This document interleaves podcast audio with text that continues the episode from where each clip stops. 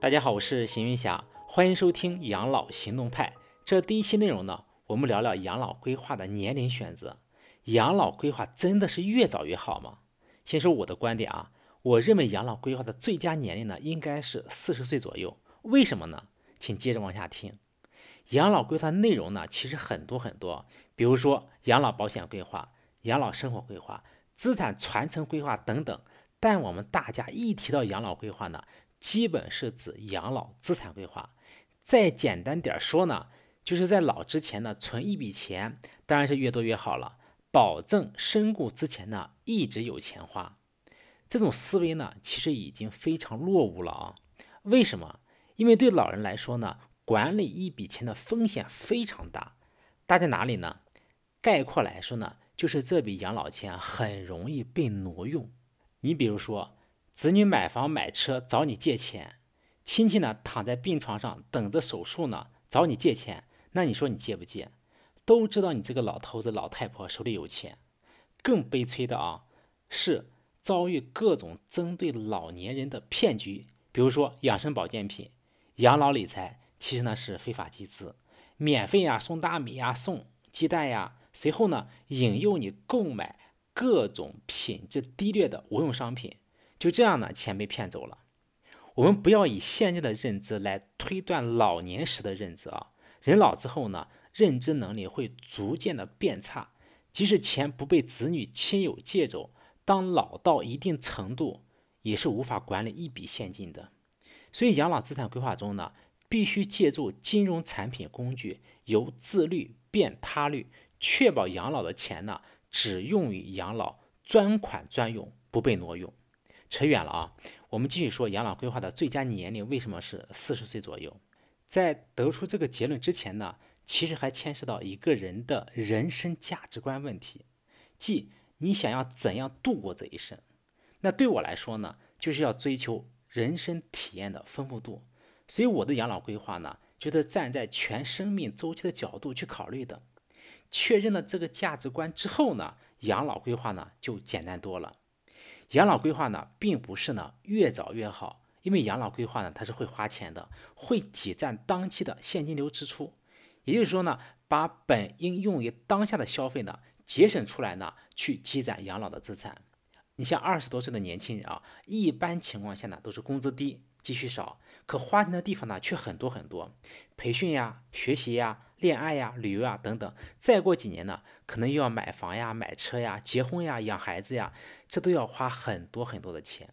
如果这么早就把资金全部用于养老筹划，那就会挤占年轻时的其他开支，让本来应该体验多彩人生的好日子呢给浪费掉了。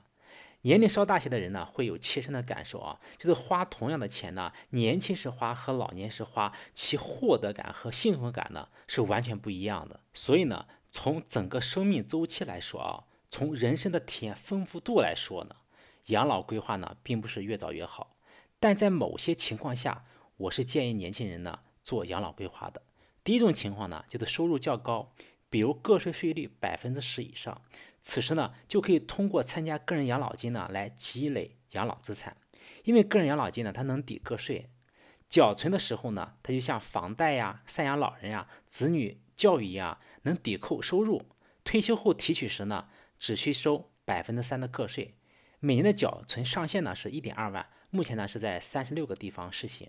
如果你的个税税率是百分之十，缴存一点二万后呢，就能省百分之七的个税。即八百四十块钱。如果税率是百分之二十呢，缴存一点二万呢，就能节省百分之十七的个税，即两千零四十块钱。个税税率越高，缴存个人养老金呢，节省的个税呢就越多。个人养老金资金账户里缴存的钱呢，它可以购买储蓄呀、保险呀、理财呀以及基金产品，能积攒养老资产。更重要的啊，是能省个税。所以这种情况下呢。是可以尽早养老规划的。另外一种情况呢，就是就职单位有职业年金或企业年金，这种情况下也可以参与。企业职业年金是怎么设置的呢？它是个人缴纳一部分，一般呢是百分之四；就职单位呢缴纳一部分，一般呢是百分之八。当在该单位工作一定年限后，比如说工作五年，那这百分之十二的资金呢将全部计入个人账户。等年老之后呢，就可以提取用于养老了。这个年纪呢，一般都会有专门的资管机构来打理啊，提高收益率。年金呢，它是一项职工福利，一般公务员、事业单位、央国企、大型民营企业呢才会有，几乎所有的中小民营企业呢都没有。如果你就职的单位有年金，那最好呢参加。对于收入少、积蓄少的普通年轻人来说呢，参加正常的社保就可以了。如果你有工作单位，那就参加公司的五险一金。如果你是自由职业者，那就可以以灵活就业人员呢参加职工养老。如果实在没钱的话啊，就经济条件比较差，那就可以在自己的户籍所在地参加城乡居民养老，这个呢也行。它的费用呢会低些，有很多档次可选。有的地方啊，城乡居民养老保险的最低年缴费金额呢只要一百块钱，就是一年最低可以交一百块钱。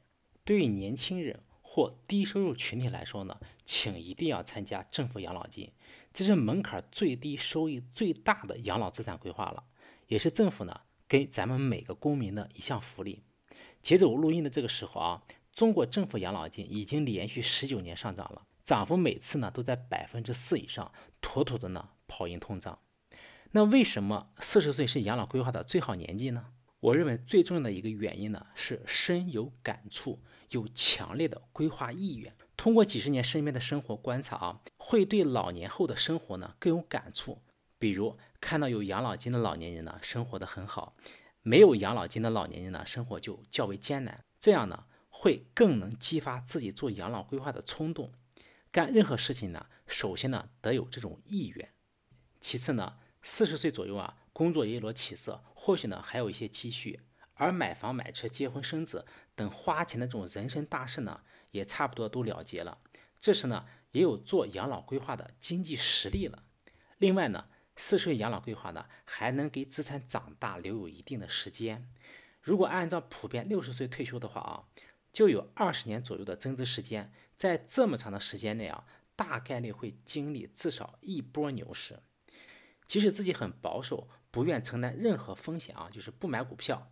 啊，不买股票型基金，养老资产规划呢，买的只是储蓄型的保险产品。即使这样啊，二十年的复利收益呢，也是非常可观的。养老规划呢，不一定越早越好，但养老规划的意识呢，却肯定是越早越好。好，我是邢云霞，感谢各位的收听，咱们下期见。北风吹得来暖风，北风却不能将我。吹去。